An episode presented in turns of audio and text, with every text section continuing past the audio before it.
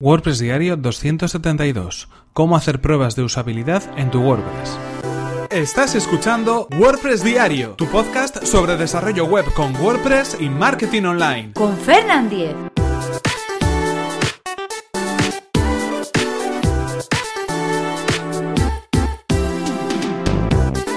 Hola, ¿qué tal? Comenzamos con un nuevo episodio de WordPress Diario. Hoy estamos a martes 8 de agosto y vamos a hablar acerca de cómo poder hacer pruebas de usabilidad en nuestro WordPress. Como veníamos anunciando ayer, eh, esta semana la vamos a dedicar a la usabilidad y a la experiencia de usuario en nuestros sitios web, en nuestros proyectos online. Y en este caso lo que queremos hacer es comenzar con estas pruebas de usabilidad, es decir, poder analizar, poder saber exactamente qué es lo que está pasando en nuestro sitio web, si realmente es fácil acceder a la información, si es fácil navegar por la web, si de alguna manera ese usuario que entra en nuestra página web se está encontrando las cosas de una manera sencilla a la hora de poder encontrar la información o lo que está buscando o a la hora de completar cualquier acción que queramos que ese usuario haga en nuestra página web.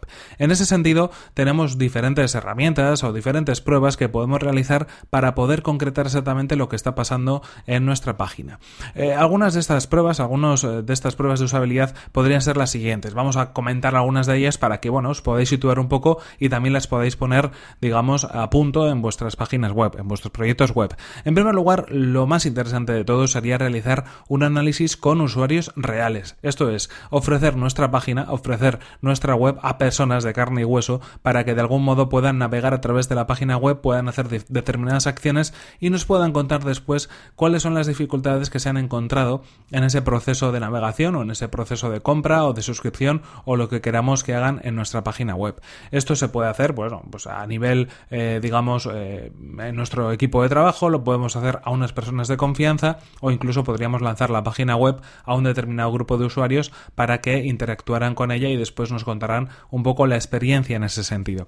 De todas las pruebas que vamos a comentar, la de usuarios reales es la que nos va a dar de algún modo una muestra más fidedigna de lo que realmente está pasando, siempre y cuando esos usuarios, pues bueno, puedan un poco hacer hincapié en los problemas que se pueden encontrar eh, se pueden encontrar en la página a la hora de navegar por ella. Otro tipo de herramientas eh, también un poco más automatizadas, ¿no? un poco más tecnológicas podrían ser los mapas de calor. Los mapas de calor son, eh, digamos, herramientas que nos permiten hacer un seguimiento, hacer un tracking de lo que está pasando en nuestra web en relación, por ejemplo, pues con la navegación del usuario, es decir, dónde pasa el usuario el ratón más habitualmente, dónde hace clic, dónde está más tiempo, a través de esas de esos movimientos del mouse, a través de los movimientos en la página web vamos a poder saber cuáles son los focos de atención en los cuales se centra el usuario y de esa manera poder ver si realmente bueno, está accediendo hacia los lugares que nosotros queremos que acceda en la navegación o si de pronto pues se pierde un poco el foco y no está accediendo donde nosotros queremos que acceda, ¿no? Si tenemos por ejemplo una landing page con un botón de llamada a la acción para solicitar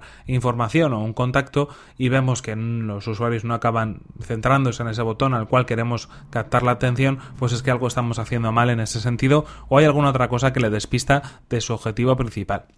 Otro tipo de pruebas que podemos hacer y que están muy relacionadas con la usabilidad son pruebas de rendimiento y de velocidad en nuestra web. De esto hemos hablado mucho, tiene mucho que ver con el WPO, pero es cierto que una página que carga rápidamente es una página más usable, es una página que va a gustar más a los usuarios y que va a hacer que esa experiencia sea mejor en cuanto a la navegación y en cuanto a encontrar los resultados que está buscando. De este mismo modo también podremos hablar del diseño responsive, es decir, comprobar que de algún modo nuestra página web se muestra correctamente en todos los navegadores y que la información que queremos destacar es accesible en cualquier dispositivo en el cual estamos trabajando. Da igual que sea un móvil, que sea una tablet, que sea un ordenador de escritorio, lo que queremos en este sentido es que el diseño responsive funcione correctamente. Y hablando de responsive y hablando de navegadores, también tendríamos que comprobar la compatibilidad entre los navegadores y esos diseños que nosotros hemos creado, es decir, que el usuario pueda acceder correctamente a todas las funciones independientemente del navegador en el que esté trabajando. Firefox, Chrome, eh, Safari, Opera, cualquiera de los navegadores que están disponibles y en cualquiera de sus versiones, o por lo menos las versiones que más eh, porcentaje o más uso tienen en esos momentos. ¿no? Es verdad que hay veces que la compatibilidad no puede ser exhaustiva porque, bueno, pues hay navegadores que no soportan nuevas tecnologías, pero en cualquier caso, por lo menos que un alto o un altísimo porcentaje de usuarios puedan acceder correctamente a nuestra página. Y lo mismo podríamos hacer, por ejemplo, si queremos profundizar un poco más en los diseños de nuestra web, en la interacción que podemos tener los usuarios en la web con la que estamos trabajando, podríamos realizar pruebas de tipo test AB, que vienen a ser pruebas donde mostramos al usuario diferentes eh, versiones de una misma página, con los elementos o con un elemento o con varios elementos cambiados para ver si ese tipo de cambio influye en las decisiones que toma el usuario a la hora de navegar por la página. Esto es interesante, si tenemos el tiempo como para poder hacerlo y las posibilidades de hacerlo, este tipo de pruebas lo que nos van a permitir es, bueno, pues quedarnos con la versión que sea realmente más óptima, mejor, la que de algún modo nos pueda dar esa información eh, de una manera más eficaz o que al usuario o al visitante de la página le pueda facilitar la experiencia en el, eh, bueno, en el tiempo que pasa en nuestro sitio web.